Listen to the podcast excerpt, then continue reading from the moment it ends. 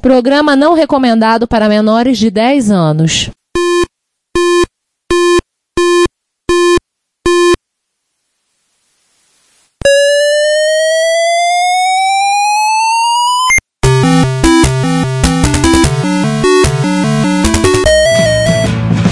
We bought it to help with your homework.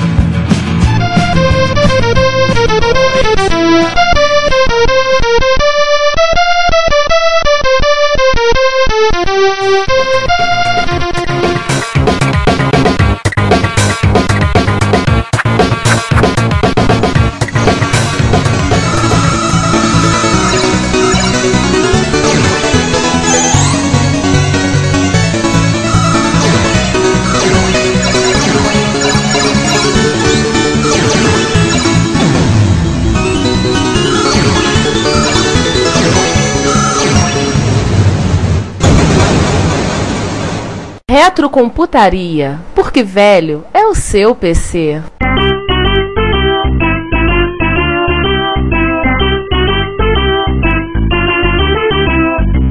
Bom dia, boa tarde, boa noite. Sejam bem-vindos a mais um episódio do Retrocomputaria. Como já dizemos há 45 episódios, Velho é computador de cara pálida. e nesse episódio vamos ao Texas falar de.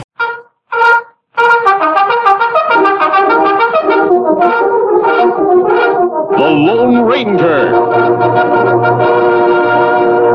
Ih, que moçada. Colocou o áudio errado de novo. Ao menos não foi do Walker Texas Rangers. Senão ia levar um roundhouse kick. Vamos lá, bem-vindo a mais um episódio do Retrocomputaria. Vocês já ouviram a abertura, velho o seu PC. E hoje um episódio barra doce duplo, né, Juan? Isso. É, Na verdade, pode ser chamado de dossiê Texas, como vocês já suspeitaram pela trilha de Velho Oeste. Vamos falar do microprocessador TMS 9900, que coestrelou o episódio de computadores bizarros, mas é, mas é significativo o suficiente para ter o seu dossiê próprio, e do computador mais emblemático que utilizou, o TI-99-4 T- ba- ou TI-99-4A da Texas Instruments. E começamos o nosso episódio apresentando o nosso vilão especialmente convidado. É, aí, gente, alguém não me conhece? Eu sou o Lísias, sou um maluco que gosta do computador e eu tenho um TI-99 aqui do lado, querendo falar com vocês. Bota aí. Fala, TI. Hello, I am the T-I-9-9. Ele nem disse 4A. Ele esqueceu, não tinha memória. é, ele tem pouca memória. Computador mex- texano ou português? Vaga lembrança?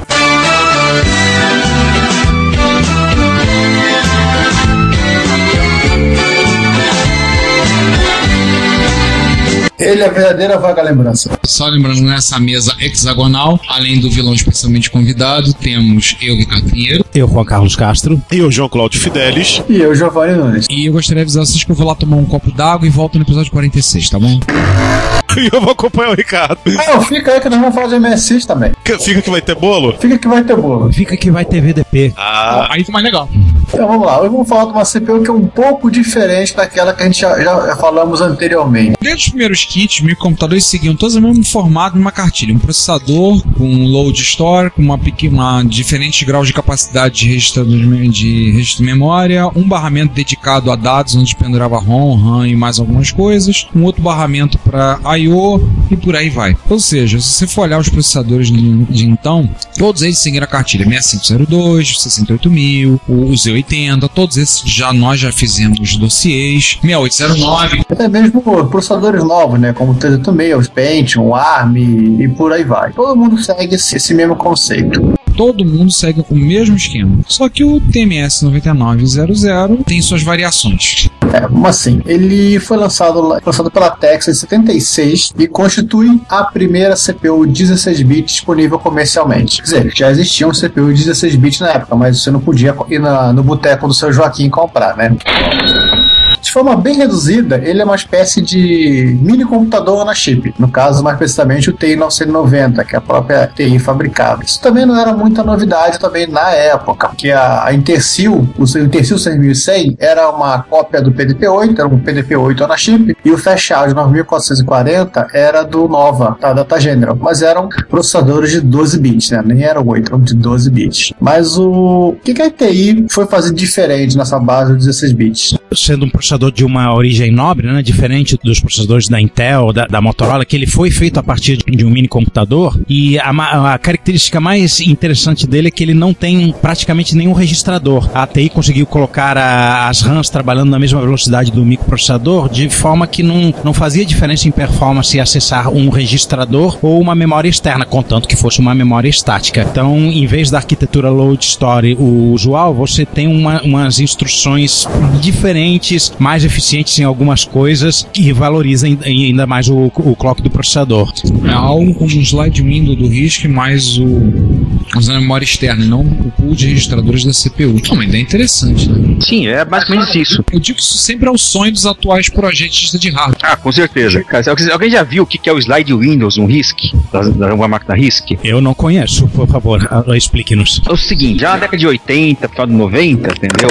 Os processadores estavam andando mais rápido que as memórias já, os RISCs. Então, a forma que eles tinham de não desvalorizar o processador em relação ao barramento, mas sem ter que usar a memória cache, que ainda era cara pra caramba, é usar um bloquinho de memória dentro do processador trabalhando no próprio processador, então falando assim de, de 100 MHz pra cima já, que na época já era coisa pra caramba. E um ponteirozinho, entendeu? Vamos que apontava que era uma janela de N registradores que, que indexava essa memoriazinha. Exatamente o mesmo conceito do workspace do TMS 99900. Só que quando você queria salvar um, um registrador, ou que você, queria trocar de contexto, que é uma coisa que a gente fala de tarefa, ao invés de você salvar os seus registradores na pilha, entendeu? que é inclusive é o que faz a linha x86 até hoje, você simplesmente salvava o teu índice da tua área de memória na pilha e chamava a tua rotina com um outro índice que estava livre. Então você salvava todos os registradores de uma vez só com um único push e recuperava todo o seu, o seu contexto com um único pop. Isso é que é o slide Windows do, do, da, da máquinas RISCs. Você tem, você tem trocentos conjuntos de registradores, entendeu? E salva tudo e troca tudo com, com uma instrução só. Ele faz um snapshot do.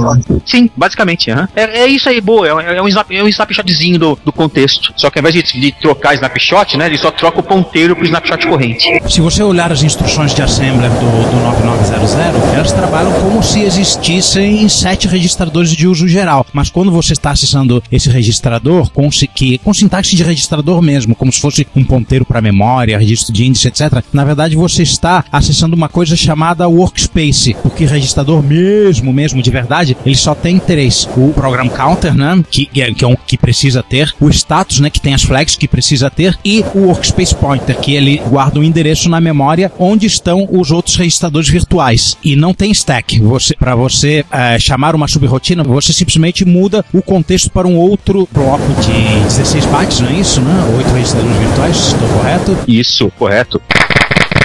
Você salva o ponteiro pro- do workspace anterior num desses registradores virtuais. Perfeitamente. E a instrução de return, né? Isso. pega esse registrador que está na memória para apontar para o bloco de memória anterior. Acaba trabalhando assim, meio que como stack, mas não exatamente. É uma É um stack distribuído, né, cara? esse é um stack distribuído. Você pode até fazer um stack sequencial se você gerenciar os seus workspace, seus blocos de 16 bytes, de modo a fazer um, um push pop, mas você não é obrigado a fazer isso.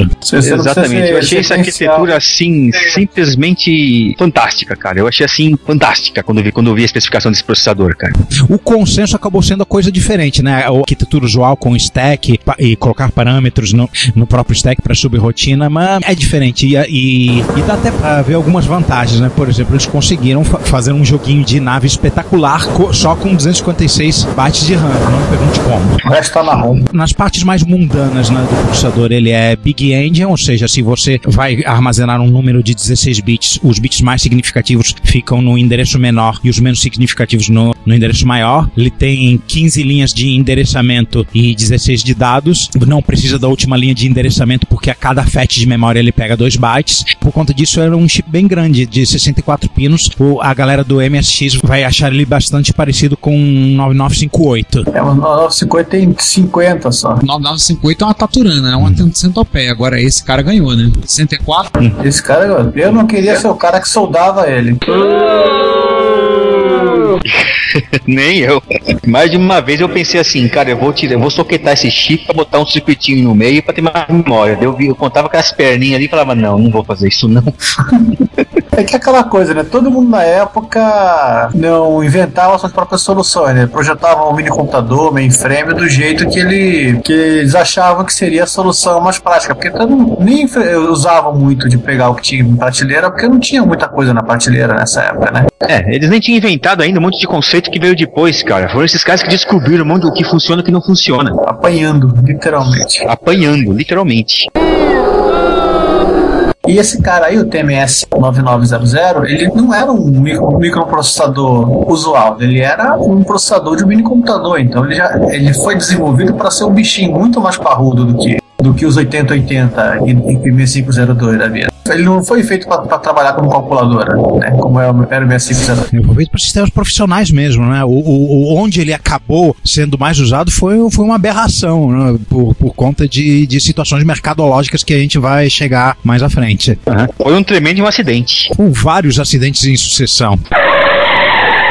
É, como sempre. Bom, ah, o uso do TMS 9900 ou 9900 foi um tremendo acidente. Originalmente, o TI 99 primeirão, ele ia sair pro mercado com um chip novo de 8 bits, já arrumadinho para essa máquina. Mas daí chegou no dia, o engenheiro falou: "Meu, o chip não ficou pronto e não vai ficar pronto". Os caras coçaram a cabeça, olharam pro lado e agora, o que, que a gente faz, né? Daí chegou alguém e falou: "Meu, lembra do 990? Pois é, a gente fez um chip com ele, querem usar?". E acabou que alguém falou: "Bom, é isso mesmo que vai". E tiveram que reformular parte da máquina interna para usar 16 bits, gerando esse monstrinho, que o TI-99 hoje é um monstrinho por quê? Dentro da placa, assim, memória e processador, ele é 16 bits. Mas na hora que vai bater com qualquer periférico, inclusive os cartuchos, tem um circuito para multiplexar 16 em 8 bits. Então toda leitura externa, e isso inclui a memória, porque para esse computador a memória é um dispositivo externo, bate sempre duas vezes, ler os 16 bits em, em um canal de 8. Olha, por essa conta, nesse caso, o Turbo R fala pro TI, bem-vindo ao clube do 16 8 bits, né, Ricardo? Exatamente. TI, falar isso, A diferença é que o computador em si, o kernel dura de 6 bits, né? Não é o, process- não é o chip que é, que é o 6 barra 8. É o kernel, nu- o kernel duro, que é a memória de trabalho e o processador, é 16 bits. Todo o resto do computador é que é 8. E ele tem uns dois barramentos de, de I.O. também pouco usuais em, em relação ao que a gente conhece de outros processadores. Um se chama TI Line, que eu não faço a menor ideia do que é, e o, e o CRU, que eu dei uma lidinha nele, você consegue endereçar 1024 bits. Quer dizer, é como se você tivesse um, um chip de 1024 pinos e você pudesse ende- endereçar cada bit individualmente. Mas você não consegue fazer comunicação paralela. Você, cada instrução só, só mete num bit. Eu entendi direito, Lisias, o, o que eu li do, do CRU? Você chegou a ler sobre o CRU? Isso é mais ou menos isso. Você consegue sim, entendeu? Escolher alguns bits para trabalhar em modo paralelo, mas assim, a coisa não é assim tão simples. Mas aí ele chega numa parte do circuito ele serializa. Exatamente. E, A coisa mais próxima que nós temos do CR hoje em dia são as perninhas de I.O. programável dos AVRs. É a coisa mais próxima que pode ter disso hoje em dia. E mesmo assim não é tão próximo. É uma, é uma forma interessante de fazer I.O. Tanto que no o 990 tinha o T-Line justamente para fazer I.O. de dados. E o CRU para controlar os dispositivos. Essa duplazinha, entendeu? Era mais ou menos isso. Um barramento de controle e um barramento para troca de dados. Ah, tá. E no, no TI 994A só se usa, usa o CRU, não esse T-Line. Exato. É, senão ele teria uns 80 pinos. Aí tem esse negócio da GROM, né? É, você pode ter cartuchos com ROM normal, endereçada, pino de endereço, pino de dado normal, feijão com arroz. E tem essa GROM, que o negócio vem serializado, como se fosse VDP, né? Mais ou menos isso. Explica pra nós, por favor. Isso eu entendi, pra falar a verdade, mês passado, entendeu? Eu, eh, por causa do, podcast, eu, eu, eu tirei o TI da, do armário, fui brincar com ele, e daí pensei, cara, meu, aqueles cartuchos que eu mandei vir lá fora não chegou nenhum, cara. Eu eu- Eles foram tributados e depois de tributados eles estão parados lá. Como se cara, os caras não querem receber dinheiro. O que, que é isso? Ai, ai, ai. Tá parado lá, tá? Eu te, eu te mandei o código de rastreio, não mandei? Não, não, você esqueceu, mas nem, nem, me- nem me preocupei com isso. Ô, Juan, é que tem uns 825 capinhas de iPod na frente. Ah, tá.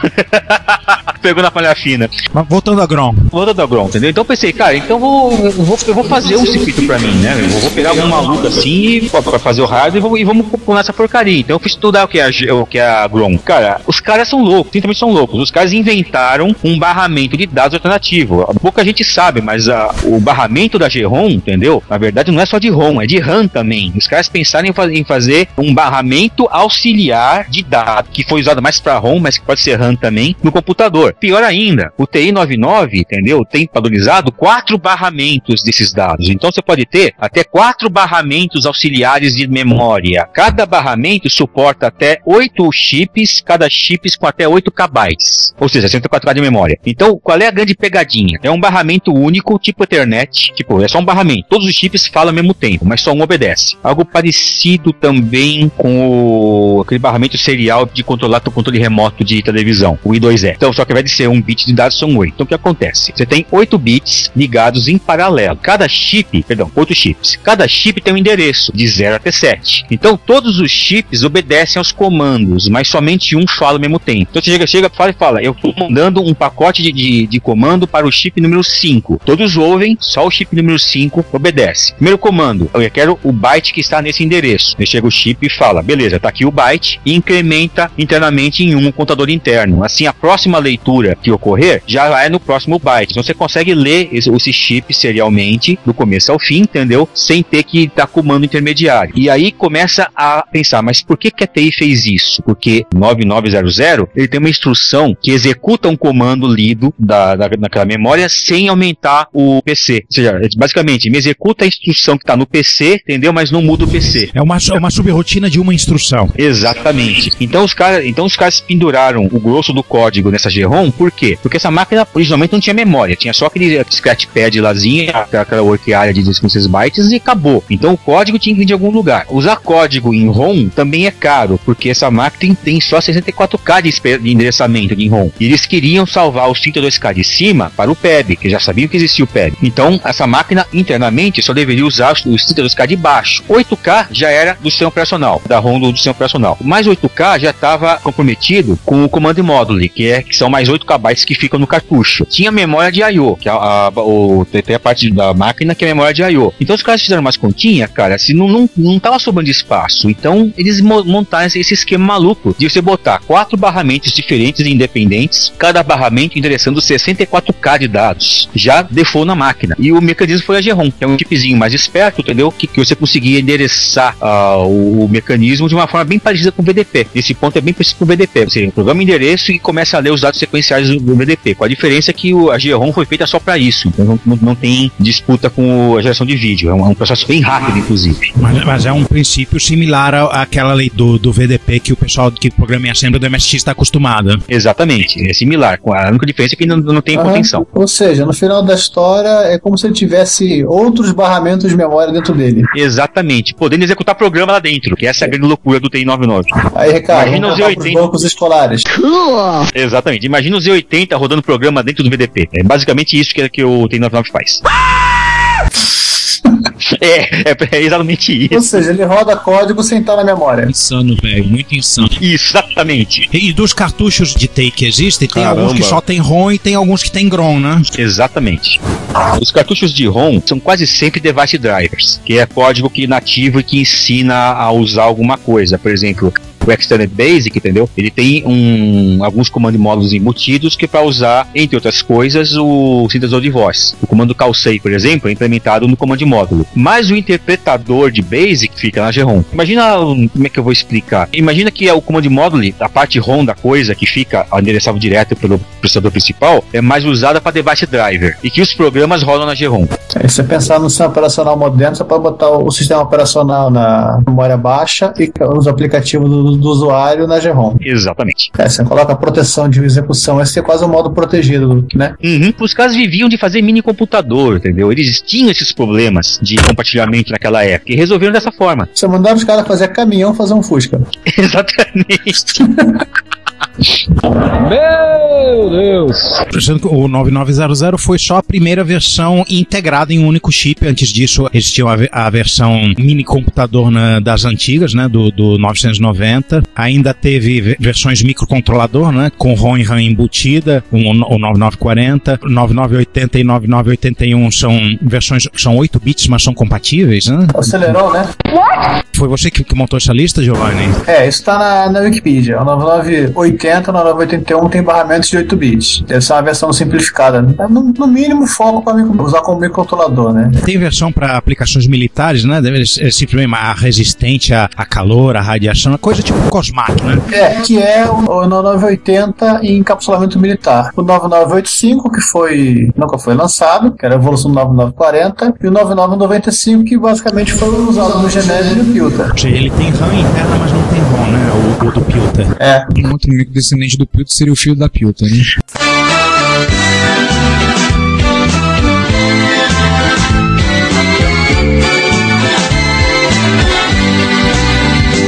Essa, essa piada já vai, vai ser muito batida nesse, nesse episódio. A gente tava querendo começar um pouquinho mais tarde, mas você já largou, né? Fazer o quê? Ai, que burro, dá zero pra ele.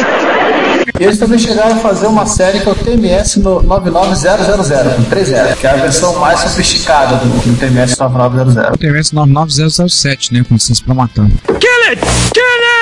E o curioso é, pelo que eu entendi isso aqui, o tal que eles chamam de on-chip ma- macro story ROMs, mas que parece ser uma espécie de microcódigo customizado do processador. Só que parece que esse cara nunca foi lançado. O 9910, ele teria um macro story ROM para operação de instrução de ponto flutuante, ou seja, seria um processador voltado para cálculo. Esse aqui seria mais complicado. 99120 seria um microprocessador voltado para rodar código em Pascal.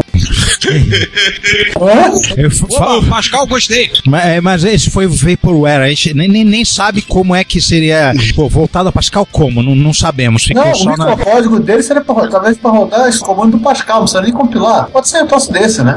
Que loucura. Não, o que acontece é que naquela época o Pascal mais usado era o, era o CSD Pascal, que o cujo compilador, entendeu, gerava P-code, sabe? A- o- o- o- os bytecodes não foram invenção do Java, já existiam desde a década de 70 com o CSD Pascal. E aquele P-System era, ele funcionava como um sistema operacional completo, né? ele tomava conta de tudo. É, você botava com ele e ele tinha o seu próprio file system, sua, sua própria interface, seus próprios drivers, seu próprio tudo, né? Inclusive o seu próprio processador, entendeu? Você tinha que implementar, entendeu, o interpretador, uma VM, literalmente você implementava uma VM para rodar os P, o P-code, entendeu, na máquina target. Nesse caso aqui, ele está implementando em microcódigo, pelo que deu pra entender. Mas não saiu da prancheta. Exatamente. Aham. Acho que os mini computadores acabaram antes. Sim, foi isso que aconteceu mesmo.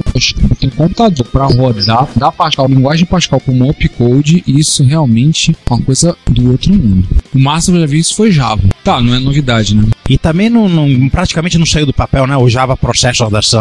Eles Não saiu, o Jazelle saiu. Roda em Saiu, Spark, roda na- nas máquinas da. Se não me engano, deixa eu confirmar, o projeto é o Jazelle. Jazelle Java Processor. Mas saiu alguma coisa pra rua? Na época eu trabalhava na Siemens, da Army. O Jahan, sim, saiu pra rua. Em 2000, em Quebradinho, na época eu trabalhava pra, pra uma contractor pra Siemens Mobile, nós tivemos uma palestra, entendeu, em que eles estavam estudando o Jazelle. Mas isso já é moderno demais. Vamos voltar ao doce inconfortante passado.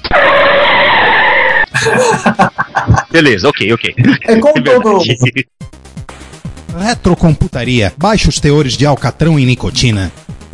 Bom dia, boa tarde, boa noite. Esta é a sessão de notícias do episódio 45 do Reto Computaria. E na nossa mesa, que eu nunca sei qual é a forma, pode ser um retângulo, pode ser um perpendicular, não importa. Quem tá hoje aí? Eu, Juan Carlos Castro. Eu, Ricardo Pinheiro, e eu acho que a mesa, na verdade, é um losango. Eu acho que é um trapézio, mas bem. E eu na outra ponta desse polígono, não tanto quanto irregular, eu, Giovanni Nunes. Bom, eu sou César Cardoso e vamos começar com uma efeméride. Vamos começar das mais novinhas para as mais antigas, né? Porque vocês sabem, tem sempre uma efeméride em 2014 e vamos continuar até 2015 com a efeméride de 2014, correto? Correto. Exatamente. 25 anos de uma placa que alguns de vocês já usaram, alguns já ouviram falar, outros nem sabem o que é, que é a Sound Blast. Hum, Ou seja, um troço que nem piolho, todo mundo teve. Exatamente. cara, a minha primeira compra no eBay foi uma Sound Blast 16. Isso tem. Eu tô fazendo conta, tá? Cada tem uns 17 anos que eu comprei essa. Tal e qual metade do universo, eu comprei a minha primeira primeira. Na verdade, eu ganhei, né? Minha primeira Sound Blaster. Na época da venda de kit mídia. Isso, kit multimídia. Tá? Eu, dizer, a minha primeira Sound Blaster não veio como uma entidade independente, veio com parte do kit multimídia. E o kit multimídia também não veio como uma entidade independente, veio num micro, que eu comprei tudo pronto. A minha eu tive que ir buscar lá nos Paraguai. Hum. Veio o CD-ROM IDE, né? Veio uma Sound Blaster gigante que podia, eu, podia, eu poderia pendurar não só o CD-ROM IDE, no caso dois CD-ROMs IDE, de um patch, o driver que permitia isso, como também ligar aqueles CDs, aquele famoso CD do padrão Panasonic, que, essa- que eles usavam antes do, do padrão IDE. Eu lembro que a minha Sound Blast, na verdade eu lembrei, com 15 anos, era uma senhora que ela tinha comprado pra dar de presente de Natal pro marido, e o marido dela tinha comprado uma Aoi 32, acabado de lançar, e ela tava com um mico na mão, uma placa na caixa, tudo novinha, e ela vendeu baratinho no eBay, eu comprei, e vejam só, há 15 anos atrás eu também não fui tributado. Lembrando também que a Sound Blaster foi responsável por poder ser feito aquele demo fantástico, maravilhoso, que é o 8088 Domination, que foi feito no XT. É, Isso aqui é pra também lembrar dessas coisas, né? A Sound Blaster não foi a primeira placa de som para PCs, né? Existiram outras antes. Acabou sendo a mais popular. Né? As primeiras foram a de Lib e tinha aquela Gus, como é que era o nome? É grave. Graves é, Ultrasound. Grade Ultrasound, exatamente. Que era muito boa, por sinal. No show notes vocês vão ver um artigo da Slashdot comemorando a efeméride e levantando a questão se placas de som independentes ainda fazem sentido hoje da mesma maneira que placas de vídeo independentes ainda fazem, né? O pessoal gamer, ah, quer uma placa de vídeo melhor, se a mesma coisa ainda pode se aplicar às placas de som ou se o som on-board se tornou bom o suficiente para tudo e, e o conceito de placa de som se tornou um dinossauro, ou não, pelo menos para PC. Aí entra, aí entra o debate. Eles mencionam o último produto. Aí existem placas de som vendi- vendidas com a marca Sound Blaster. Sound Blaster C- Uma placa assim para audiófilos, né? Você tem o link de- dentro do post da Slashdot, vocês podem ver com mais detalhes. Se, se vale a pena ou não, aí é, é da opinião de cada um. Na verdade, essa placa, essa placa de som discreta, né, com tantos canais de áudio, ela vai perder um pouco a sua função, porque hoje a gente tem processamento o suficiente para emular tantos canais quanto forem necessários. E hoje em dia, o pessoal, pouca gente programa direto chip de som poder executar a música. O pessoal pega e toca MP3 com a placa. É, e também lembrando, né, Ricardo, a do primeiro modelo Sound Blaster usava o- aquele chipzinho da Yamaha, o OPL2. O mesmo chip de som do. Não, OPL1, né? O mesmo chip de som da Music Module, da- do padrão MS Music, né? MS Não, Audio. a Module é o PLL. Não, a Module não. A Philipsão é OPL1. A Module é o PLL. A PL3, a Sound Blaster. Não, não. A Module é OPL1, FM e OPLL. A Module ficou muito cara e a Panasonic simplificou o projeto, que é LED Light. O chip da Sound Blaster 16, o PL3, você encontra naqueles projetos, inclusive, que você encontra na MS Pro, sobre montar só um sound de pobre. Aham. O pessoal brincava, fazia isso aí. E a PL4 você encontra, se não me engano, no Nasal e 32. Depois disso também a, a própria Creative ela passou a usar um chip de, digamos, genérico de, de para geração do áudio e todo o resto é, era feito pelo próprio driver. É, que foi o que as pessoas descobriram quando ela liberou o código fonte do driver. É, ela acabou fazendo o que o pessoal já fazia com os soft modems, né? Acabou fazendo na época, fazer todo o trabalho sujo era o processador e coisas assim. Por aí. Falando em trabalho sujo, deve- temos que defender a fronteira, né? Temos que defender a fronteira contra a Shur e a Armada Kodan. 30 anos do último guerreiro das estrelas, Last Starfighter, cujas cenas de computação gráfica foram feitas usando um Cray. Na época eu fiquei impressionado. Uau, usaram um supercomputador. Deus, eu devia ter tanto processamento. Meu celular deve ter mais processamento Hoje meu celular renderiza as mesmas cenas com mais resolução e até mesmo com textura. Esse é um Textura, as superfícies tinham textura, superfície gerada do que tinha textura, com sombreados, caramba, era. Pra época era. Era uma na- pancada. Nunca visto, é nunca visto. Era É, como o filme Avatar, né? É sensacional. É um filme assim, é uma fábula. Quem não viu, veja. Quem já viu, vai ver de novo. Eu acho que deve ter no Netflix, não duvido. Não porém, mas deve ter. Pra quem jogou arcade, pra quem viu computação gráfica, curtiu o assunto nos anos 80, quem assistiu Sessão da Tarde. Ou seja, você que ouve esse bem-vindo desse podcast, Você que é velho, fazer. É, depois que você assistiu, velho não, seminovo, é clássico. clássico, lembra? Você que é clássico nem nós, acabou esse podcast, vai, faça o seu dever de casa, vai assistir de novo o último Guerreiro das Estrelas.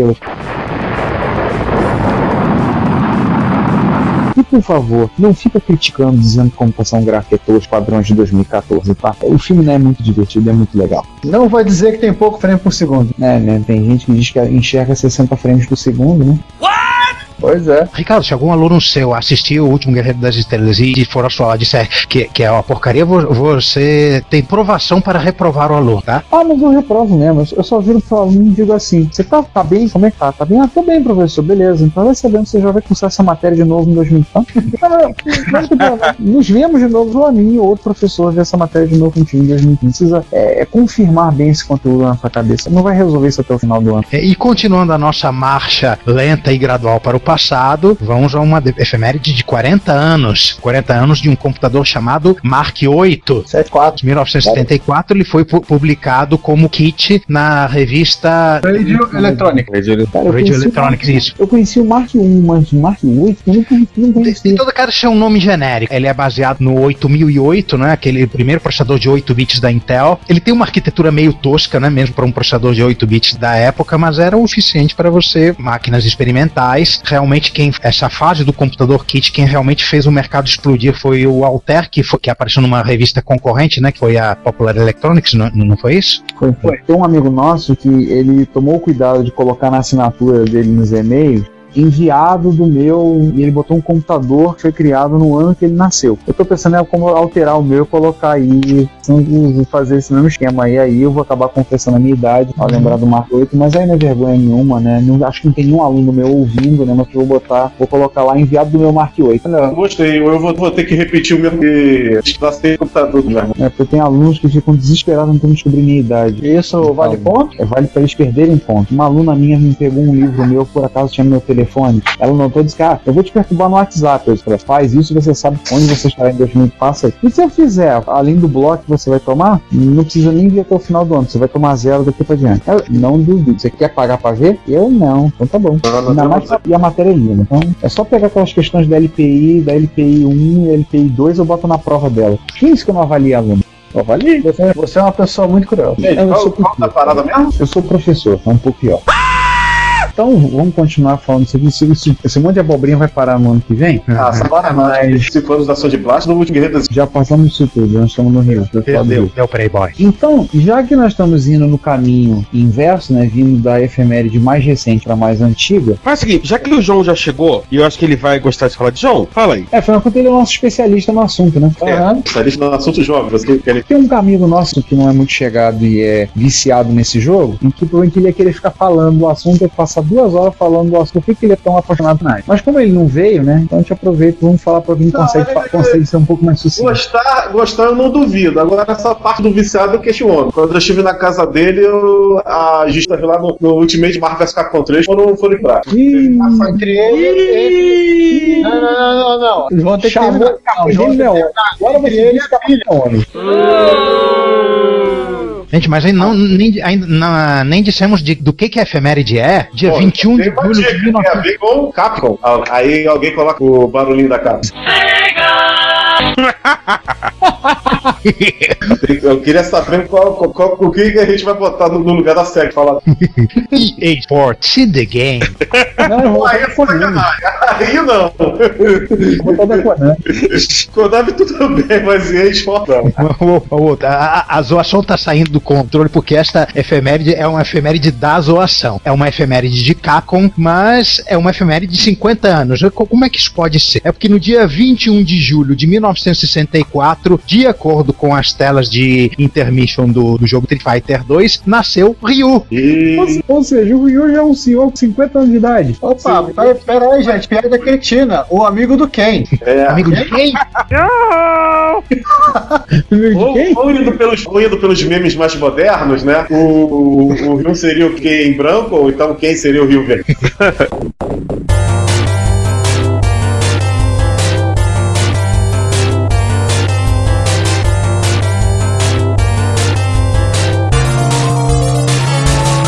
A gente vai colocar no show notes, já que a zoeira não tem fim, a parte 1 do Street Fighter The Later Years, que é uma grande zoeira do Colégio Humor, que você, se você não viu, você, por favor, vá ver. Se você viu, por favor, vá ver de novo. Ah, É, só um detalhe. Segundo a versão japonesa do jogo, os dados sobre a, altura e peso do Ryu da versão americana estão errados, porque os japoneses provavelmente não, não souberam é, converter é, para libras e polegadas. Ele tem na versão japonesa 1,76m e ele tem 78 kg. Se você converter aí, tá errado. Errado. São medidas coerentes, não é para só adulto. Só falta você dizer que eles estavam dizendo que o tipo sanguíneo dele não é apropriado, que o tipo sanguíneo orc ele é apenas é, receptor universal, não é doador universal. É, mas qual é o fator RH aí? Qual é o RH do cara aí? Pois é, né? Não fui informado. E, É verdade. E só lembrando, lembrando que, como isso aí é, é da Street Fighter 2, pode mudar nas versões posteriores. Pode mudar e deve ter mudado. Afinal das contas. Bom, se se não mudou, em algum momento alguém vai fazer um reboot aleatório e vai Ultimate. mudar todo Nós já Ultimate fizeram. Fighter. Ultimate Street Fighter 4, Ultimate não. Não, eu tô falando um reboot tipo DC. Faz um Chris dos Street Fighter, né? Volta tudo de novo. Street Fighter The Game, tipo fizeram com Mortal Kombat, né? só Street Fighter, e aí muda tudo e dane-se que tava pra trás. Enfim, dane-se. E qualquer coisa? Todos eles fazem isso. Se ele desse aqueles golpes todos que ele dá, fosse dar Hadouken com a idade que ele tem, ele dava o Hadouken e caía, né? Ou ia acabar, tendo problemas de dores e coisas assim, né? Muito sérios. Afinal, é um senhor com seu Cara. Os É, daqui- irmólogos da Hadouken, Ryu. É, daqui, a pouco, daqui a pouco ele pode entrar de graça no ônibus e depois destruí-lo. Aliás, vocês viram que a Chun-Li estão com 46 anos agora? É. Estamos ficando velhos. Não espalha. Mulher sabe ter essa neuro de idade, ó. Ele aí vai te dar um táxi. É, você sabe que Ah, existem o ataque das corujas aí, tá? Você sabe que existem três coisas que não se perguntam a uma mulher: quanto ela ganha, quanto ela pesa e quantos anos ela tem. São três perguntas que não se fazem a uma mulher. Se eu não me engano, a ficha da Chun-Li não tem o peso. Não tem. Eu acabei de ver aqui. A idade tem, mas o peso não tem. Exatamente. Agora o peso é perdoado. Se você perguntar a ela, corre o risco dela querer dar aquele golpe do helicóptero no meio dos teus cornos. Então, não Mas vamos vai parando esse papo de Street Fighter. E olha, cara, nem lá muito viciado em Street Fighter a ponto de fazer uma tatuagem igual. Gente, vamos passar pra frente. Tem que ficar só falando do Rio. Chega de falar de homem, né? Agora vai falar da sessão Hackaday, né? Sim. Vamos falar de uma plataforma que tem uma péssima versão de Street Fighter 2. Não, não é uma amiga antes que você espalhe, mas tem tudo a ver. Vamos mandar essa Peraí, existe Street Fighter 2 pra Commodore 64? Sim! Peraí, eu tô tentando processar essa informação que existe um Fighter 2 Commodore 64. Como a gente vai falar dele depois, e vocês já sabem que é uma piada recorrente a mim, também existe uma versão pior ainda do Street Fighter 2 Pack. A DMSX? Não, Não, a é do Pack. não, a do MSX é colorida, não vem que não tem. A do Spectre, acho que foi feito por russo. Sim. Mortal Kombat eu sei que foi feito por russo. O Mortal Kombat do Spectrum, o que é russo, o cara fez brincadeira de trocar o atributo de cor em alta velocidade para simular cores que não existem no Spectrum. Ou seja, qualquer coisa. Além das oito. Não, Qualquer pra coisa criar. do amarelo e do rosa, né? Não, pra. É, é sem isolação, pra criar efeitos como dourado e prateado. Olha, Falando nisso, Inside Information.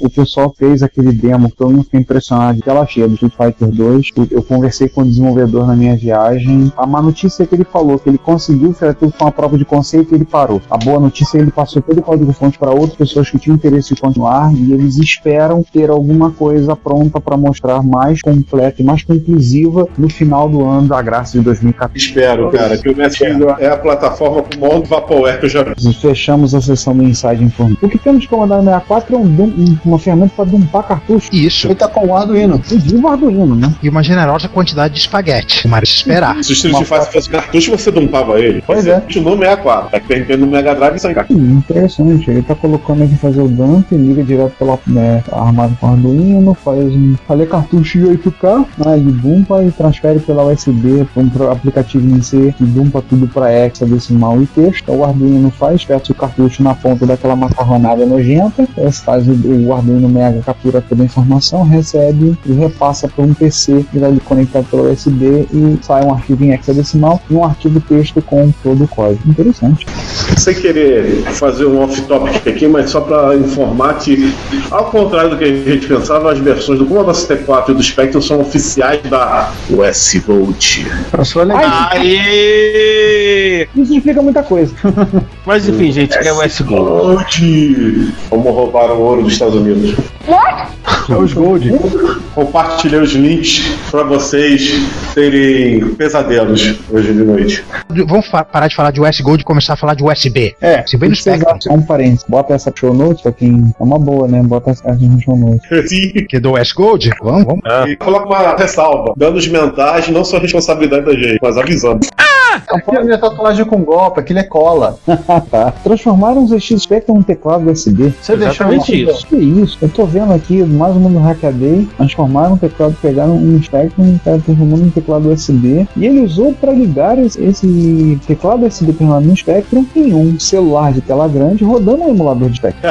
Então, o cara pegou resolveu flexionar seus músculos da programação, o desenvolvedor, e criou o firmware básico, botou um, para variar um Arduino Pro Mini lá dentro. Ó, Ele tem uma matriz de 5 colunas e 8 meias linhas para pegar as combinações e nos comandos tudo traduzir aquilo e poder mandar pelo USB as comidas. Convertendo uma teclinha visível para esse celular chinês gigante aqui. Pelo menos ele não tinha um Atari 400 disponível para fazer isso, né? Ó, dois comentários. Comentário número um, deve ter ficado mais barato aquele teclado Bluetooth picareta do pessoal da. Qual é o nome daquela empresa? Oi? Acho que se Elite alguma coisa. Da, da Elite, né? Elite e, System. É, e comentário número dois é: vai ser viciado em Manic Miner assim, ponto fazer isso só pra poder jogar ele no celular. É, na verdade parece um tablet, né? É um Não tabletzinho. é nem um celular. É, parece um tablet. Vai ser que deve ser de ou algum outro. Mas enfim, isso não importa. O cúmulo disso seria ele ligar esse teclado num Raspberry Pi e um Raspberry Pi ligado numa televisão Vídeo composto. de tubo. É, já de composto, né? Nada. Embora- assim, mas isso, enfim, isso seria legal. Falamos de zoeiras e mexida em rádio digital, vamos pegar um outro hacker maluco de rádio aí. Bill Hurd,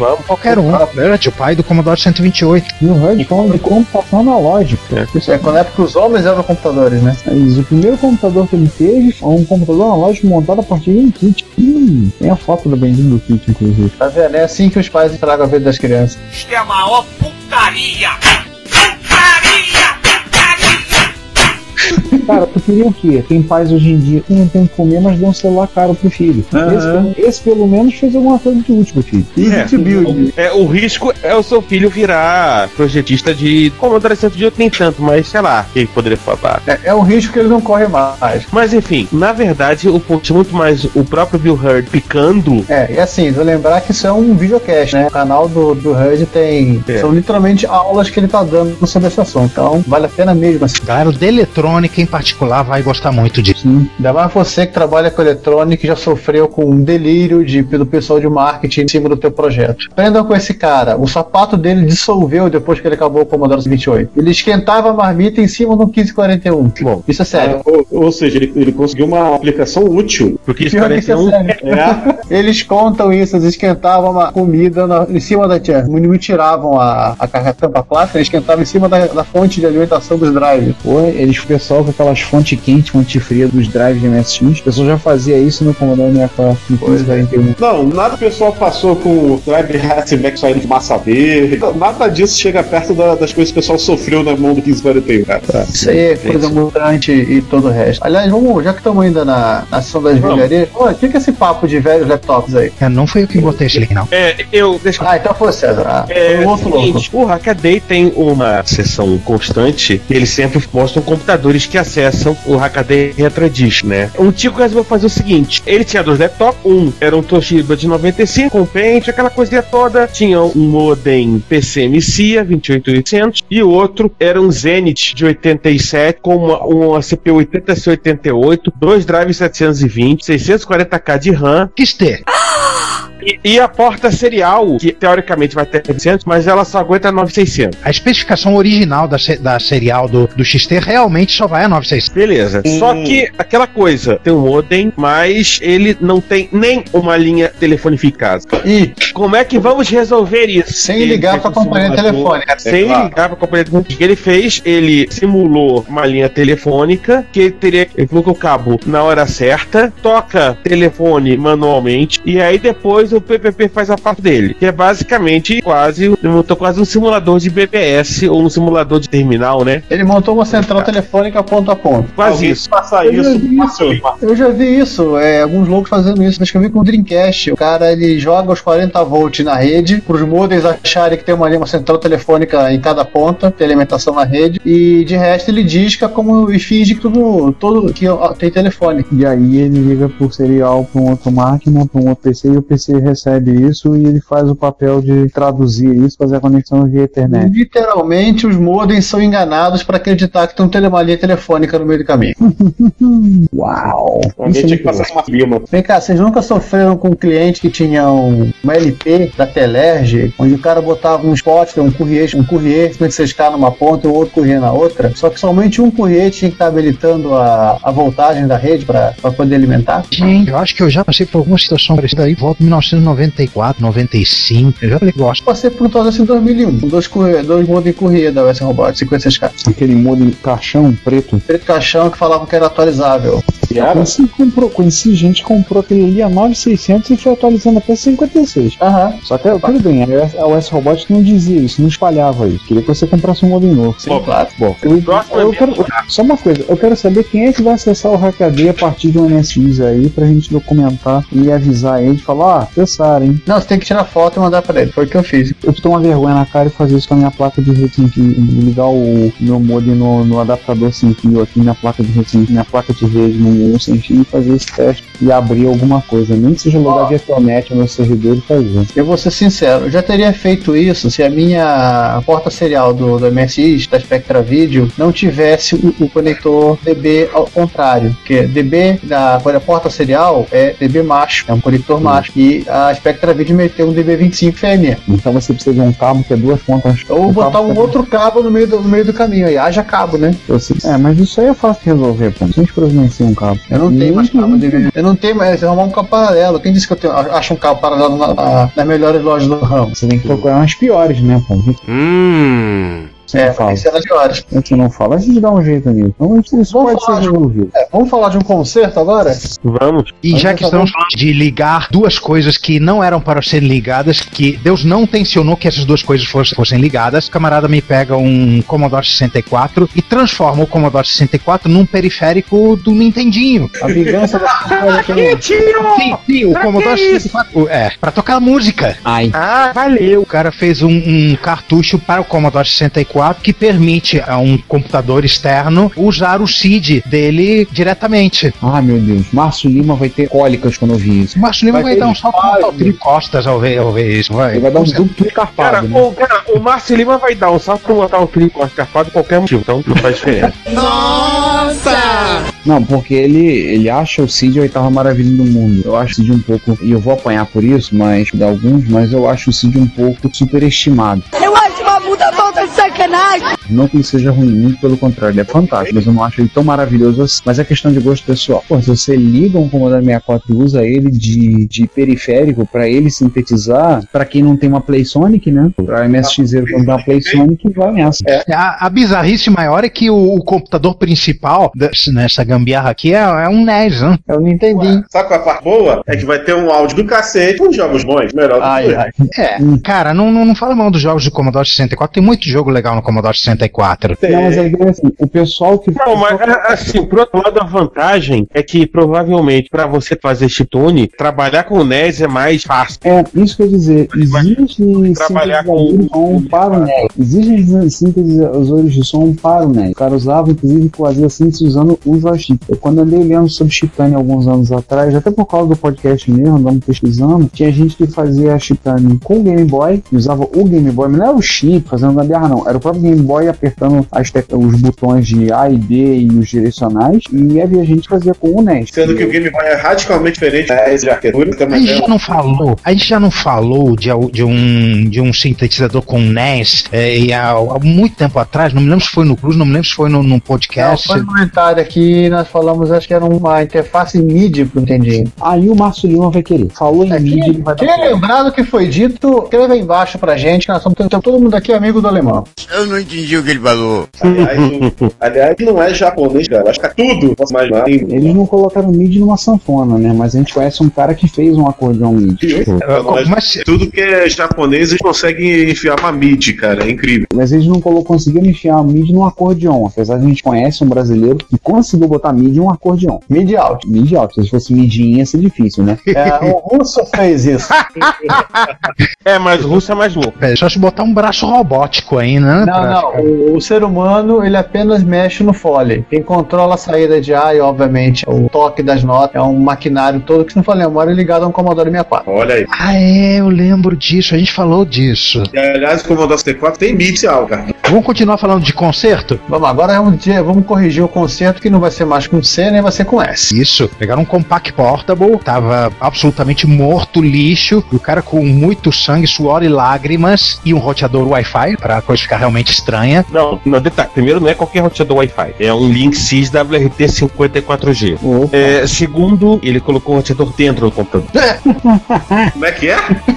É, ele arrancou um dos drives de um quarto, não tinha muito uso mesmo, e enfiou um Linksys lá dentro. Não, calma que melhora. O, o Compact tinha duas baias pra drive de disquete full rate, gr- grandonas, gigantescas. Aí o cara botou dois drives, o, o Mi continuou tendo dois drives. Não, não se perde nada aqui não. Ele Cinco colocou de dois, três. é, um de 5 de 3,5, os dois ocupando uma baia e ficou uma baia de altura cheia, um espaço gigantesco para o cara colocar o que quisesse. Ele colocou o roteador Wi-Fi, ele botou um painel semi-transparente, as luzes, ele alterou as luzes do Wi-Fi para ter várias coisas. Ah, E ficou um espetáculo. Vai lá no, no link do Hackaday e olha a foto e como o negócio ficou. E ele ainda colocou uma placa de rede de Tricom interna, né, uma placa de 6 bits, mas com um driver novo e, e um stack para É, compatível. pô, é, é, isso. A lógica é muito simples, na verdade. Ele pegou o, o Linksys, lig, assim, ligou o Linksys no, no Tricom, ou seja, ele tem um Compact Portable Wireless. É o seguinte, você tem um micro, você tem um PC, o PC tem uma placa de rede, você liga essa placa de rede por um cabinho de rede até a um roteador Wi-Fi. Só que isso tudo dentro do mesmo gabinete agora. É, porque é fácil pra ele transportar, né? Uma máquina dessa que é leve, né? Só peça, só pesando 14 quilos, né?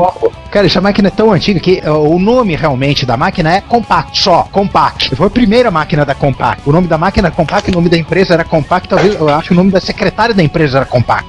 Manhã! E, ah, sei lá. Não, e é uma máquina que, de certa maneira, voltou ao imaginário, né? Por causa do Houghton Catfire, né? Isso, é verdade. Que, diga-se né, né, que na realidade, a gente já comentou no, no Puse, eu tô, eu tô devendo assistir, tô muito atrasado, mas um dia eu chego lá e, e cada falar uma coisa, mas eu cortei Dama de João. Baixei a série pra ver. Ah. Baixei, vão ser 13 episódios, eu já baixei 8 ou 9, eu não comecei a ver, mas eu já, já peguei e vou assistir. É porque no momento eu tô sendo ocupado no meu tempo livre, no momento do meu tempo livre tá sendo ocupado com uma série de presidiárias leves. Hum. Presidiário. Hora Orange de Blue Black. Orange is the New Black. Aí eu acho essa série, a Hot and Catfire, tá na fila pra assistir. Eu também vou assistir, depois a gente comenta. A gente pode até um dia esticar uns. Um, fazer um comentáriozinho, botar alguma coisa a respeito da temporada no Plus, comentar alguma coisa a respeito. Uma falar. observação, tá rolando uma desde ontem, uma história muito forte, de que o AMC, que é o canal que passa Houghton Red Catfire, e aí passa Breaking Bad, passa é, Walking Dead, etc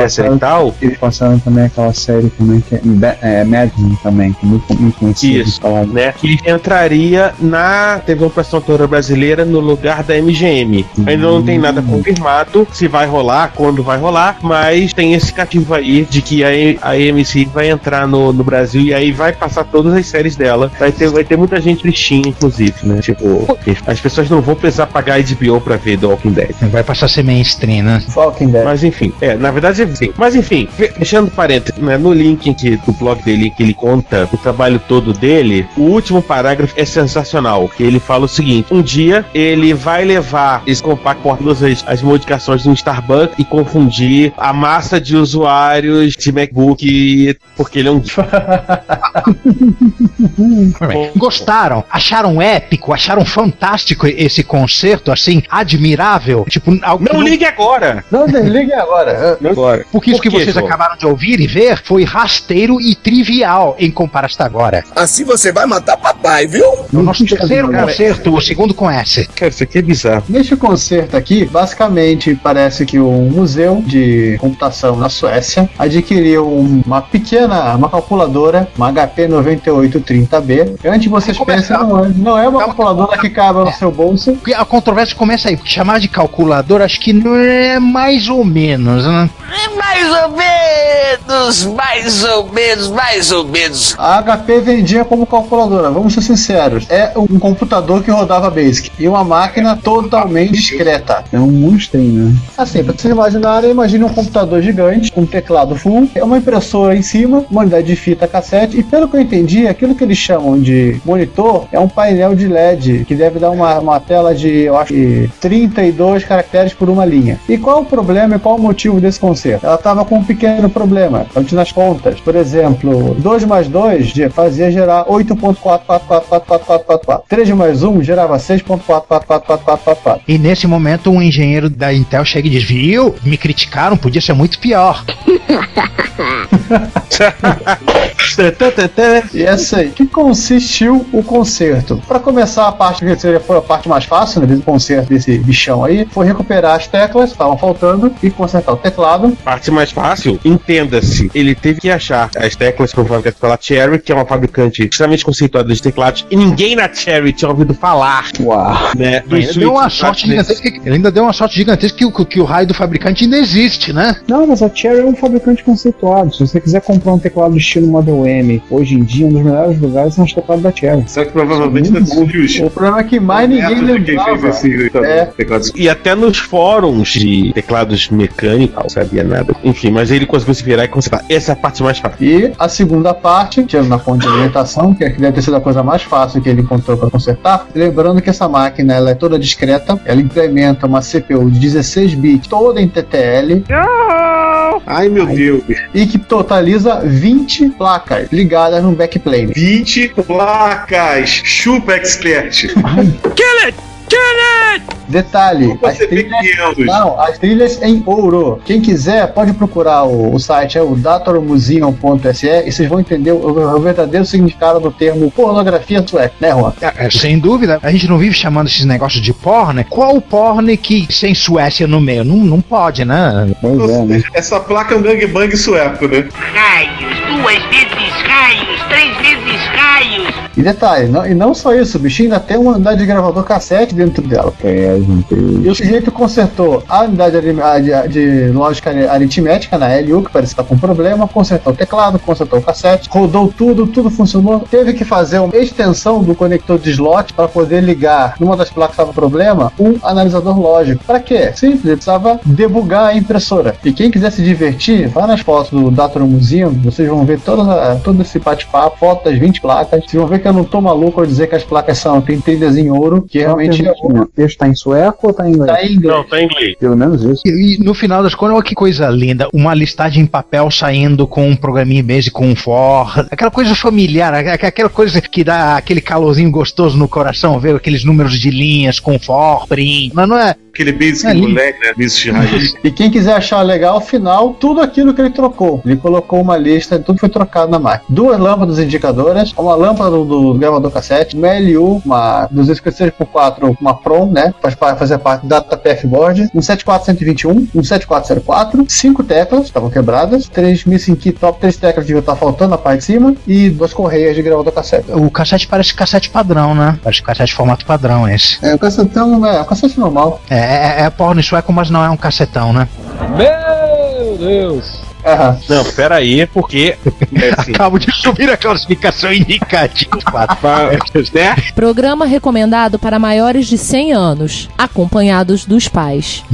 Mais de 90 anos é meu pai. Já que o Juan tá tão no cacetão, Opa! né? Não, mas ele ainda tem dois cartuchos de 14 polegadas. Esses sim são cassetões.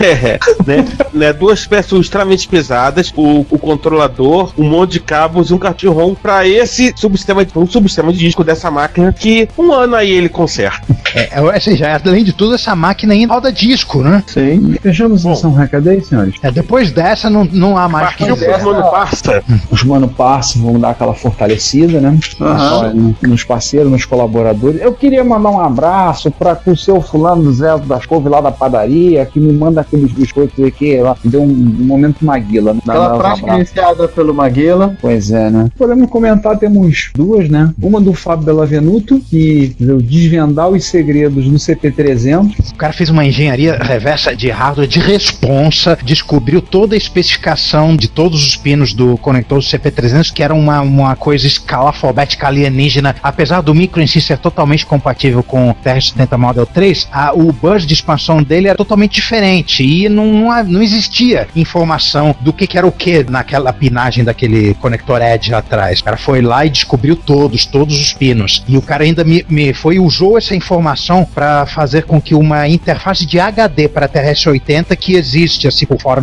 já, já é conhecida há, há bastante tempo, chamada FreeHD, ele compatibilizou essa, essa interface com o CP300. Resultado, CP300 lendo arquivos de, de cartão CF. Mas ainda não rodando CPM, né? Não, mas aí, aí é do micro. Você, o, o TRS-80 tem que ter umas gambiarras de mapeamento de memória para você poder rodar C- CPM nele. E, é, Teve, o- teve um modelo do Tend, do Tend que a Radio Shack ela, ela mudou, ela fez um rádio para poder permitir a execução do CPM. Igual é o, é o lance do, do MC1000, né? Uma forma de desligar a ROM, que a ROM do, do, do TRS-80 fica a partir de C000. Isso no, no Model 4, ela- ele fez isso no Model 4. É, só no 4. O, alguns o CP500 também, é, acho que a, a- mas aí foi a Prológica mesmo, que fez uma gambiarra também para poder remapear e rodar CPM. Mas enfim, no CP300 não, você ia ter que descaracterizar muito a, a placa-mãe, a lógica do micro. Então, é, deixa do jeito que tá, roda, roda TRS-2, essas coisas e, seja feliz. É, ninguém precisa disso de, de Word, tá? Pra mim. Pelo menos não um CP300. Que teclado bacana. Justamente. O CP300 tem que RAM. 64. Eu acho que é 30, esse modelo era 32. Não, não, 64. Se você olhar, o, inclusive a propaganda da Prológica. Desse- Não, 16 KB era de ROM, então tinha 48. Ou tinha Sim, 32. é, é, não, é a memória máxima normal de TRS-80 não color, 48. Aí ele fez um videocast junto com o eterno parceiro dele, o Emerson Branco, que você pode ver o link aí, onde eles, mos- eles mostrando a bagaça toda funcionando. Aliás, o videocast deles vale a pena vocês verem. Eles têm colocado disponíveis esses arquivos, tá disponível no YouTube. Tá tudo no VoxTubo. Assim, vale a pena assim, ver o videocast deles, que é muito interessante. Tudo que eles têm feito lá, o próprio Trinca do Barulho lá de Ribeirão Preto, o Emerson, o Luiz Luca, o Fábio Bellavenuto, tem sempre coisas interessantes aparecendo, falando e comentando o videocast deles, gente. Vale a pena. Vejam se tiver a oportunidade. Parem um momentinho que vocês vão gostar. Tenho certeza que vocês vão gostar. Ah, a MSX Ribeirão gosta. desse ano já, já passou, né ou não? Não, o MSX Ribeirão esse ano será, acontecerá nos dias 6 e 7 de setembro, sábado e domingo.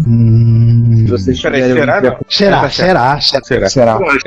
Esse negócio de viajar no tempo às vezes confunde a gente. Pois é, né? Será nos dias 6 e 7 de setembro de 2014. Vai ser no espaço da Biblioteca Central da USP de Ribeirão Preto. Eles já estão com o site, vocês podem ver, tá passando as letrinhas aí embaixo com o endereço do site http dois pontos barra barra, sei lá o que é embaixo. Mas a gente vai colocar lá o link no show notes, vocês verem. Se vocês estiverem por perto, prestigiem. E é um encontro divertido, assim, vá um. Como todo encontro, não? A galera vai, mexe, diverte. Inclusive, a próxima mensagem que a gente vai comentar dos ano parça, né? Surgiu essa inicialmente em Ribeirão Preto no ano passado, né? Que agora foi devidamente documentada e relatada por um dos nossos ouvintes, nossos amigos, o Emiliano. Algo né? puramente dental, digo passar. É, foi um momento assim único. A história foi o seguinte: né? o, o Emil tratou de pegar, tal, ele adquiriu um, um Sunwave 10, né, X1, e aí veio junto uma fita de demonstração lacrada, a fita de demonstração do micro. Era o Lixer perto dele, né? É, ele tinha emprestado essa fita pro Alfredo, só que o Alfredo acabou não tendo tempo de verificar o que tinha lá, lá de conteúdo. Até porque tá precisando arrumar um programa para poder fazer a extração depois e tudo o resto. Eu até passei apenas uma cópia do BCL Fita, para quem lembra do coleção de programas. Acho. É, alguns fita tá na coleção de programas. Então, do coleção de programa para eles poderem fazer a ripagem do, do binário. É a diversão disso. Ele acabou, acabou no- mesmo morando na mesma cidade, acabaram não cons- o Alfredo não conseguiu fazer isso. É coincidentemente na mesma cidade que você mora também, né? Ah, esse é um mero detalhe. E ah, no final das contas, ele acabou levando para entregar de volta pro Emil, pra e testarem já em Ribeirão Preto. É, eles usaram um, um Sanyo PCH-733, que é um daqui- é um Sanyo com gravador cassete embutido na carcaça, né? Aí pegaram, foram lá, rodaram com o seu fita para poder ler, extraíram os dois programas, né? Que é um binário para usar caneta ótica, por uma tela CRT, e o programa em Basic executado tem algumas opções de software. E, para surpresa de todos, numa das opções do software, uma tela nos chama a atenção, no qual vocês podem ver lá. Para quem não conhece exatamente o desenho que aparece na tela é exatamente o que você vai encontrar na capa do Dominando Expert e do livro da segunda edição do Linguagem Basic. Exatamente aquele desenho que está aparecendo no monitor que está sobre a pé. A diferença é que o desenho tava, estava na fita do Wave 10, estava tudo escrito em japonês. Aqui no caso, no livro, estava tudo escrito em Romanji, em bom português. Maldita Sunny copiando a gradiente. Sabe de nada, inocente. Pois é, né? Voltaram até no tempo, né? Até futuro. Se a gente viaja no tempo, por que, que eles não podem também, né? Então, eles têm, as histórias mais escabrosas da Gradiente vocês ouvirão no futuro próximo, quando a gente conseguir entrevistar alguém e tem uma certa pessoa que nós já convidamos para fazer uma entrevista e ele vai contar algumas, algumas coisas da época. Já contactou ele, essa pessoa, e ela disse que, que vai ser um prazer conversar com os clássicos. Perdido, hein? Não vou dizer quando, não vou dizer como, mas estejam muito, atentos. muito menos quem é a pessoa. É, mas, mas quem é da, entendedores entenderão. Sim, mas sim. vão ver lá exatamente os mesmos benditos lápis coloridos. Na, me- na mesma, na mesma cor é meio óbvio porque é, é o da paleta de cor do MSI, mas o mesmo desenho do lápis. Exatamente igual, o mesmo sprite. O mesmo malfadado sprite. Então, Muita coincidência não existe. Ah, então vamos, senhores, vamos falar das notícias que abalaram o mundo computacional pelo Computaria Plus nos últimos dias, enquanto nós Top tivemos 5, top 5, né? Top 5. Vamos do quinto pro primeiro, que nem da outra vez? Vamos estabelecer isso? Vamos até o primeiro. Quem é o último? Isso. Os vencedores da MSX Dev 2014, né? MSX Dev é um dos motivos pelo qual a vida vale ser vivida, né? Aham. Que nós temos um fluxo anual e bastante confiável de jogos muito legais, novos, inovadores, que você pode baixar e, e rodar com a Exec-ROM ou do MSX2, e a esmagadora maioria deles é compatível com MSX1, então você, se- sem precisar entrar em vídeos suicidas do Shopping Mall Japan,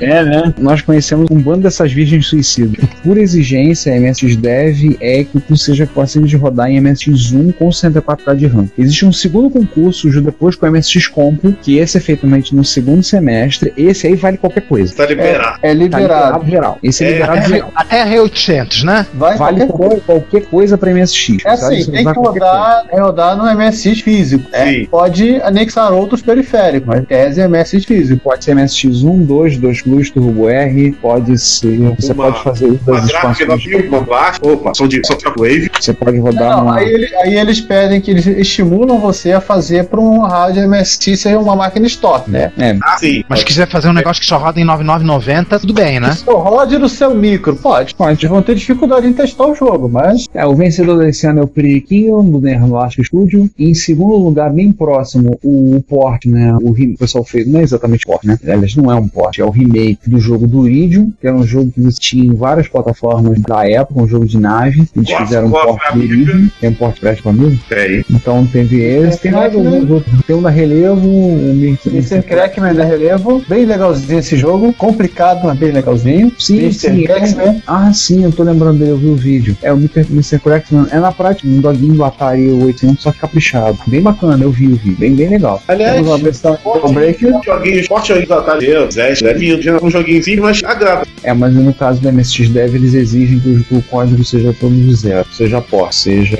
No máximo, se eles pegaram a imagem, pegaram a cena e, e reescreveram o código todo. E só para um- acrescentar aqui, ah, nas, duas últimas, nas duas últimas posições temos uma participação lusitana. No O Nitro Furano. É? É um português? É um português, rapaz. Paulo Silva. É o Paulo Silva. Hum. Ele, na verdade, ele, inclusive, ele morou no Brasil um bom tempo. Ele é MSZ por conta disso. Hum. É, se duvidar, é parte do Daniel, hein? É, Não, ele é português que morou no Brasil, não um brasileiro que morou em Portugal. Ah, então, os caras fizeram um intercâmbio. É, só se for no meio do Oceano Atlântico. Ah, o cruzou, um deu tchauzinho pro outro. É, ah, E aí, qual a próxima notícia? É, a próxima notícia é. Cara, a próxima notícia. Não, sério, não. Ele, ele começa com totalmente off-topic, né? Um site sobre pesquisa de fontes de energia, etc. Fala de solar, de vento, etc. Não tem nada a ver com retrocomputação e até vagamente com computação. Pois bem, apareceu um artigo sobre modelos computacionais para otimização do tempo de vida de baterias. Uma coisa totalmente séria, totalmente coerente. Um artigo com informações absolutamente relevantes que não tem nada a ver com retrocomputação, só que que, e botaram uma foto para ilustrar o artigo. O estagiário provavelmente botou Não, computer o model no Google e pegou a primeira foto que apareceu e que ele achou bonitinha. Era a foto da Hash 80 Model 4. Juan, Juan, isso não é coisa de estagiário. Isso é coisa de algo muito pior. É Executivo. coisa de jornalista. Ah, Ah, como é que é a imprensa Ctrl-V, Ctrl-C? Aham. Aí o pessoal. espera aí que não é só isso. Não, Não é qualquer modo fácil. Ah, não! Primeira coisa, você viu de quem pertence a esse TR-80 Model 4? Há um mano parça nosso, um mano parça americano, que, cujo quarto todo mundo gosta de ficar babando, Blake Patterson. White Seller. Inclusive Olha tem, um aí. Atari, é, inclusive tem uma, um case de Atari ST do lado aí. Uma unidade de drive, do, dois drivers do PST. Tem. Aí no comentário do artigo o pessoal descascou, né? Ah, pô, tem um Atari ST do lado, é mais rápido, deviam usar ele. Tem um dos comentários, né? Alguém devia dizer pra eles que tem computadores melhores mais rápido por aí. Já saiu Windows 98, então podiam tentar esses novos Next aí. é, retrocomputação involuntária, né? Tá melhor. Aliás, falar em bizarrice, terceiro lugar no nosso top 5, fala de uma bizarrice que é aquele sistema cores da televisão analógica que eles usaram nos Estados Unidos e outros lugares do mundo, que é o famoso Never Twice Semicolon. Esse não é o único acrônimo do NTSC. Mas Dentro desses artigos, os caras comentaram outros acrônimos curiosos do, do NTSC. Ele tem- existem outros. Nesse artigo que nessa série de posts tem lá, tá linkado, ele tem algumas coisas, ele ele comentando e fazendo algumas piadas. Além do Never Twice do Semicolon. Pelo que eu percebi, é quase uma CCE, sabe? Que a gente tem prazer em descobrir novos acrônimos pra sigla. Aham. É quase uma CCE. Mas, cara, o artigo são oito artigos explicando, esmiuçando tudo que você sempre quis saber sobre NTSC, mas não tinha um americano técnico que eles Exceto, vão exceto perguntar. o primeiro, né? Porque o primeiro fala de televisão preto e branco e sincronismo. Mas são Parte oito. e- antes de existir o nome, era o sinal preto e branco que, era, que se usava nos Estados Unidos até aquele momento. Ou seja, 60 Hz, é, a, a luminância da- daquele jeito, é, É, um, é vídeo composto mono. E em cima disso, eles construíram a quantificação de cor. E o cara explica tudinho, tudinho. É mais, uma, é mais um link ótimo pra quem é da eletrônica. Vão, vão adorar. Eu, eu tive flashbacks com, a- com as minhas aulas com a Alcione lá no I. Não, o Ele especialista. não. Ó, marrom? Não deixa o samba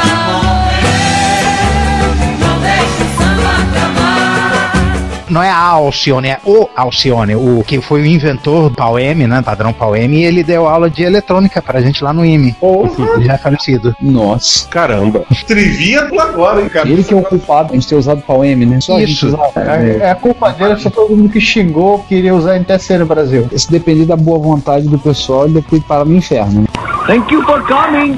I'll see you in hell. É, mas, ele, mas ele fez uma doutrinação ideológica bastante convincente em mim. No processo de dar a aula de eletrônica, especificamente televisão, ele explicou exatamente como que a cor era codificada de maneira diferente no, no NTSC e no PAL, PAL em geral, não, não PAL-M, PAL. E por que que o PAL era muitíssimo mais resistente a interferências. E qualquer perturbaçãozinha fazia a cor mudar no NTSC, no, no PAL não. Então ele, ah, vamos usar PAL. Eh, mas 50 Hz, ah não, vamos juntar uma coisa com a outra, fazer um sinal de preto e branco co- compatível com os americanos, mas codificação de cor PAL para cor ficar boa e resistente à interferência. Isso basicamente é o PAL-M. Só uma coisa. Até porque a nossa rede se descarrega. Um comentário pequeno, com tantas citações a pau do jeito que o Juan colocou e da maneira como ele fez a entonação, falando que deveria ser pau, não pau, é, nós agora subimos o podcast para 200 anos, né? Oh, yeah. É, alguns devem estar. altura do campeonato. Que eu juro pra vocês que desta vez, desta vez, foi sem querer, tá? Não, mas eu, eu percebi, cara. Apesar de toda a sua empolgação, eu percebi. Mas a gente, mas o português, é- o idioma português faz muito isso. Eu tive um amigo no mestrado, era cubano, o nome dele era Abel, só que ele falava, o português aleijou meu nome. Meu nome não é Abel, é Abel. Abel. Fazendo que eu falasse Abel, lembrasse do L no final, não Abel. Então meu nome não tem U no final, tem L. Na língua portuguesa, terminar com L e terminar com U é indiferente, mas na língua espanhola, muito diferente. Eu vou tentar trazer um pouquinho de, mais de, de seriedade para isso. Só, só lembrar que essa série de artigos termina com o, com o cara aplicando todo esse conhecimento do, do sinal num circuitinho com um controlador ATmega 16 para gerar um sinal NTSC, um sinal estático com, com quadros coloridos assim, só para demonstrar como se produz um sinal NTSC. Isso não é um circuito para usar no, no seu micro, embora eu ache que talvez eh, esse conhecimento possa ser usado usado, inclusive esse uso do ATmega, por alguns dos nossos magos de hardware, né? Que no Brasil o NTSC não, não é problema. Qualquer televisão aceita NTSC. Isso nos últimos 10, 10 a 15 anos, né? Foi possível, né? A gente conviveu com a época em qual transcodificar televisões e videocassetes era uma prática. Ou transcodificar o computador. É, por acaso se me lembra que o meu Turbo R é transcodificado pra VM. O meu Atari XE foi e eu tive que destransficar porque a transcodificação foi tosco. O Juan tá aqui de prova. É o meu TR, como eu não ligo ele numa televisão CRT há um, sei lá, em qual eu precise mexer nisso, há muitos anos, então ele vai já me falar, ah, você podia passar de volta pra NTSC. Não, não, deixa, deixa, eu não uso, deixa ele no VM mesmo. que muito Pra quê, né? Pra que eu vou mexer nisso? Cara, abriu o micro só pra trocar um por causa de um capricho. RGB tá ali pra isso mesmo, né? Pois é. Hum, Ele cospe sem alteração de qualidade de imagem, tá? mais uma das nossas notícias. É o Apple II? É. Sim, é, Poxa, é. vem cá, nós subimos o- a faixa etária do podcast para 200 anos. Sinceramente, nem o sujeito que estava sendo homenageado por este modelo poderia estar ouvindo nesse exato momento. É, ele não é tão velho assim. Mark Twain, o autor de Tom Sawyer e Huckleberry Finn, clássicos da literatura norte-americana, teve seu nome usado como nome de um protótipo do Apple IIgs que não chegou a ver a luz do dia. Que a Apple estava comprometida com a ideologia Macintosh, não queremos Apple. Não, mas ele vende, ele faz sucesso. Não, mata, mata, mata, mata, mata, mata. Kill it! Kill it! Então esse que era para ser o último Apple II, que acabou sendo o Apple IIgs, uma versão turbinada do Apple IIgs com um controlador de um drive de 5 em quarto Não, Diferente, o né? drive embutido, 13,5, um drive embutido, ao contrário do, dos Apple IIs normal que você tem que ligar fora, e HD SCSI, e, ou, e outros incrementozinhos, né? Era uma... era o Apple II GS sem a- as maluquices que tinham colocado no Apple II GS e as coisas que estavam faltando. Sim. Pois bem, alguém apareceu com um desses protótipos, um chapa do nosso chapa Blake Patterson, olha ele aí de novo, tá em todo lei. Um amigo dele chamado Tony Dias, deu uma vo- voltinha na casa dele para pegar um monitor de Next, que ele tinha combinado pegar, não sei se comprou, não sei se deu, não sei se emprestou, mas o, o Next não importa. E o que importa é o Mark Twain. O cara levou e mostrou em pessoa. Tá aí as fotos para vocês verem. Inclusive, o detalhe no, nosso, no comentário do Juan, quando escreveu a justiça poética, se faz presente com o Mark Twain apoiado sobre a caixa de um iBook. Não, quem notou essa justiça poética foi o Giovanni. Ah, tá, mas realmente é um poético. Foi eu que fiz a maldade. A fonte dele é uma fonte um pouco menor, né? Pra poder caber no menor. HD. SCSI, uma coisa extremamente comum para muito mais clássico. Foi colocado mudança na placa mãe para já aceitar a pente memória do 5, como dos de 30 pinos.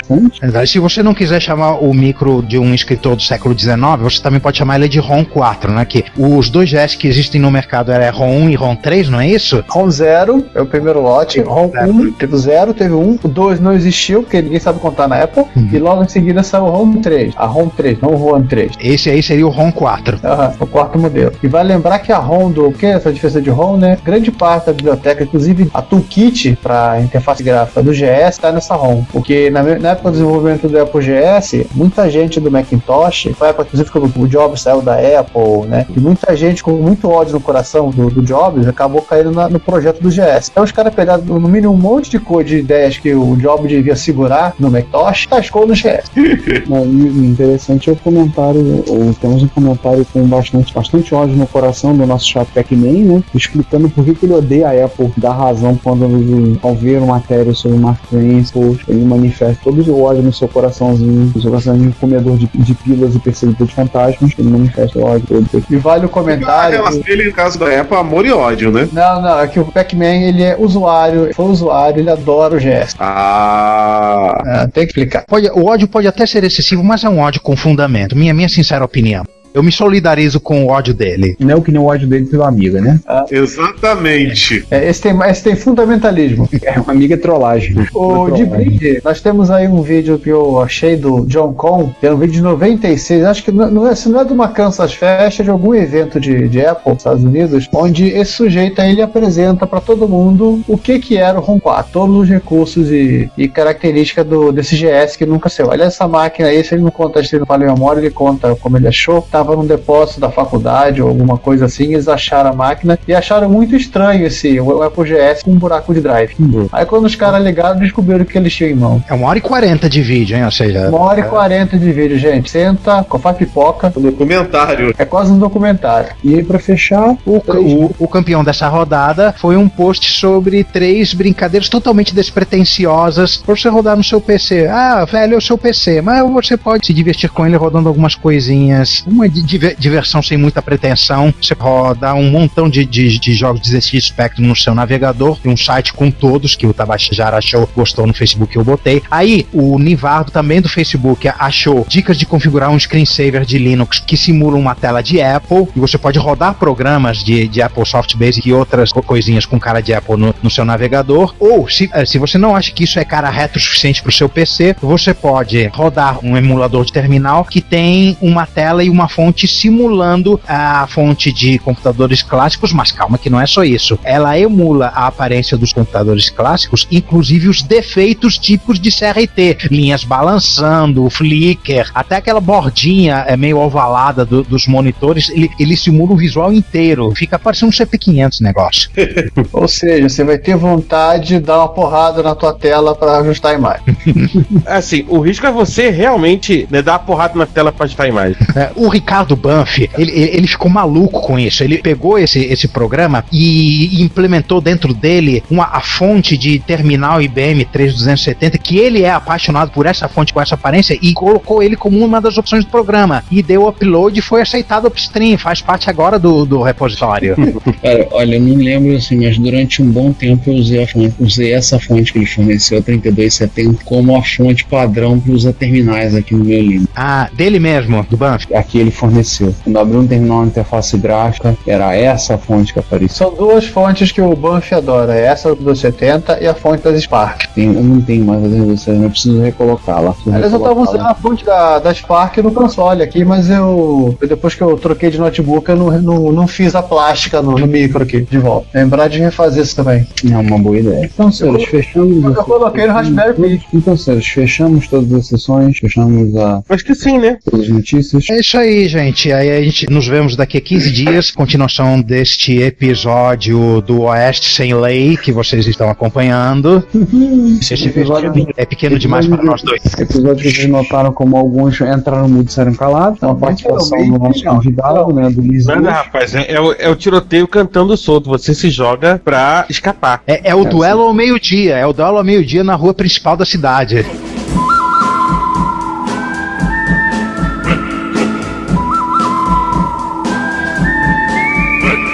A única rua. E ao, e ao som, três homens em conflito com o Henry Moicone, né? Por favor. O. Você vai fazer arrumar esse áudio, né? Ah, Sim, tem na cura nas pautas. Tem, é, tem esse, esse áudio em Chiptune. E já que nós estamos em. Nós usamos no episódio de clones, inclusive. Se não falar minha memória. Foi, foi. Eu devo ter esse áudio com salvo. Então, nós voltamos, como falou, daqui a 15 dias, no nosso papo lá sobre PMS 9900, sobre a Texas, sobre TI 994A, sobre computador maluco que roda código direto no barramento. Sobre a máquina mais bizarra que o Texas poderia providenciar. A, a criatura mais bizarra que o Texas poderia providenciar depois do Sheldon, né? Sheldon Não, pera aí. É, relembrando um filme com o Burt Reynolds, que é a, a Casa Mais Suspeita do Texas. Me lembra desse? Que é, obviamente, um bordel. Então, o computador mais suspeito bizarro do Texas. Bom, gente, tchau. Sem muitas delongas. Vamos terminando esse tchau, tchau. Gente, até mais. E daqui a 15 dias temos mais Texas. Até mais. Eu sou Laércio Vasconcelos e você está ouvindo Retrocomputaria. Se você quer enviar um comentário, crítica construtiva, elogio ou colaborar com as erratas deste episódio, não hesite, faça. Você pode falar conosco através do Twitter, no usuário arroba retrocomputaria, pelo e-mail retrocomputaria.gmail.com ou colocando comentários no post desse episódio em www.retrocomputaria.com.br. Lembre-se sempre do que dizemos. Seu comentário é o nosso salário. Muito obrigado e nos vemos no próximo podcast.